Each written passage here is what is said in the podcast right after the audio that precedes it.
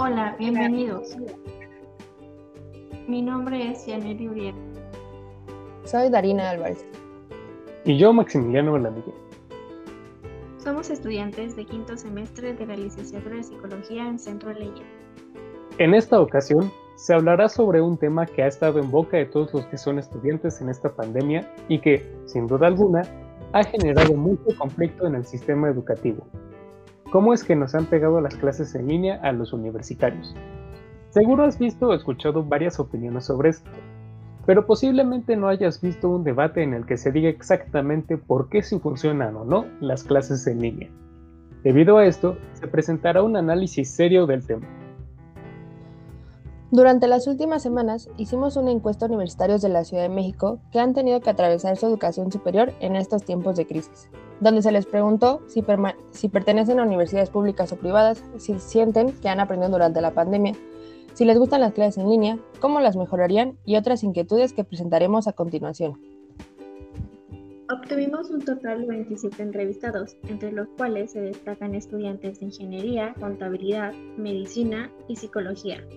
De todos estos estudiantes, solo el 18.5% prefieren las clases en línea, sobre todo por la mala conexión a Internet, el aumento de tareas y la simplicidad de las clases en esta modalidad, y por lo tanto el resto los prefieren presenciales.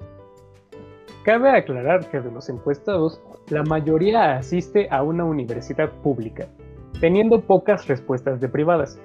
Esto es importante ya que, a pesar de que es un mismo sistema en general, puede que haya variaciones en algunas universidades, principalmente en las privadas. Excluyendo este pequeño detalle, las respuestas son variadas en cuanto a todo lo demás. Por esta diversidad, no está centrado en una u otra carrera, así que no se consideran las especificaciones de contenido de las materias, por lo que solo se toman en cuenta las clases teóricas, no las prácticas. Estas variaciones en la información también incluyen en cuanto al periodo en el que se encontraban al iniciar la pandemia, ya que los ingresaron a nivel superior durante esta o los que egresaron. Ahora bien, ¿cómo es su atención en clase? Se pensaba que la atención en clases en línea sería insuficiente o nula, Da la sorpresa que la mitad de los encuestados contestaron que sí podían prestar atención, al menos lo suficiente para recibir la información que el profesor da en su materia. Pero, qué complicado, ¿no creen? Seguramente si entraste a escuchar este podcast es porque has estado en alguna clase donde tu experiencia fue gratificante o insatisfactoria. ¿Y qué crees? Hay muchos que están pasando por esta situación.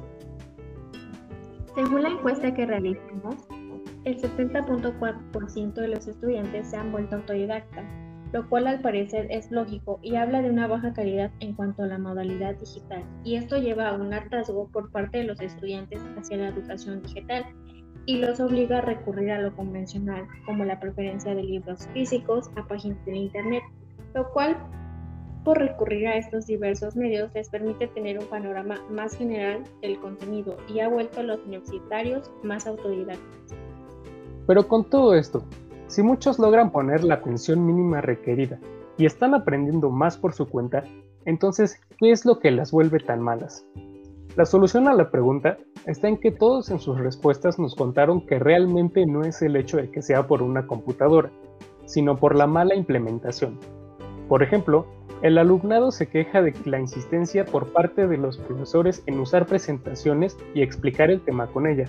Pero seamos honestos, esto realmente no es ninguna novedad, porque incluso con el uso de un pizarrón, lo que está escrito en él son cosas específicas del tema. Lo que cambia no es la forma, sino los detalles, es decir, se extraña el contacto humano, como por ejemplo cuando estás en un salón y un profesor está explicando un tema, se siente más dinámico porque el resto del ambiente es el ambiente de las clases, ya sea que el profesor esté haciendo movimientos con la mano, paseándose por el aula, señalando las cosas en la presentación o incluso por el hecho por sí solo de estar consciente de su presencia. Mientras que en las clases en línea, lo único que hay de ambiente de aula es lo que está en la pantalla. Lo anterior se explica por la forma en que funciona nuestro cerebro. De acuerdo con la teoría de atenuación Treisman, el cerebro capta no solo a lo que le estás poniendo atención, sino absolutamente todo lo que está en el ambiente, pero de forma atenuada. Otro tema importante que retomar es que el hecho de que, ya sea en el mundo digital o en nuestra antigua realidad, reprobar materias se evita durante todo el trayecto de la licenciatura. ¿Ustedes creen que ha habido un incremento durante un incremento en las materias reprobadas? Se pensaba que sí, ya que ha sido más complicado dar un mejor desempeño, pero en la encuesta todos los entrevistados contestaron que no habían reprobado materias durante esta pandemia. ¿Qué influye en que se repruebe o no materias durante esta modalidad? Tomando en cuenta como referencia de Vicenta, se puede argumentar que el factor preponderante durante esta pandemia es la motivación de cada uno de los alumnos, porque determina el nivel de atención que ceden a la asignatura. Esta modalidad es una buena forma de seguir con el ámbito escolar, aclarando que tanto profesores como escuelas y también alumnos en general están poniendo de su parte, a pesar de la crisis, sin embargo, hay muchas interferencias externas que hacen pesada esta modalidad, como por ejemplo el ruido familiar, el Internet y sobre todo las distracciones. Puede que ya hayas escuchado lo que se expuso, pero en realidad esto tiene un trasfondo más complicado, ya que no se trata solo de una cuestión de preferencias, sino de cómo funcionamos en sí. Lástima que no es como la teoría de atenuación de Broadband, la cual sí dice que solo captas a lo que le pones atención, Así que se podría decir que lo que falla no son las clases en línea, sino nuestro cerebro. Gracias, cerebro. Es bastante curioso cómo durante esta pandemia han salido a relucir las habilidades de los universitarios en centrar su atención. Tomando en cuenta las respuestas de los entrevistados, es complicado por toda la interferencia que puede existir en tu entorno.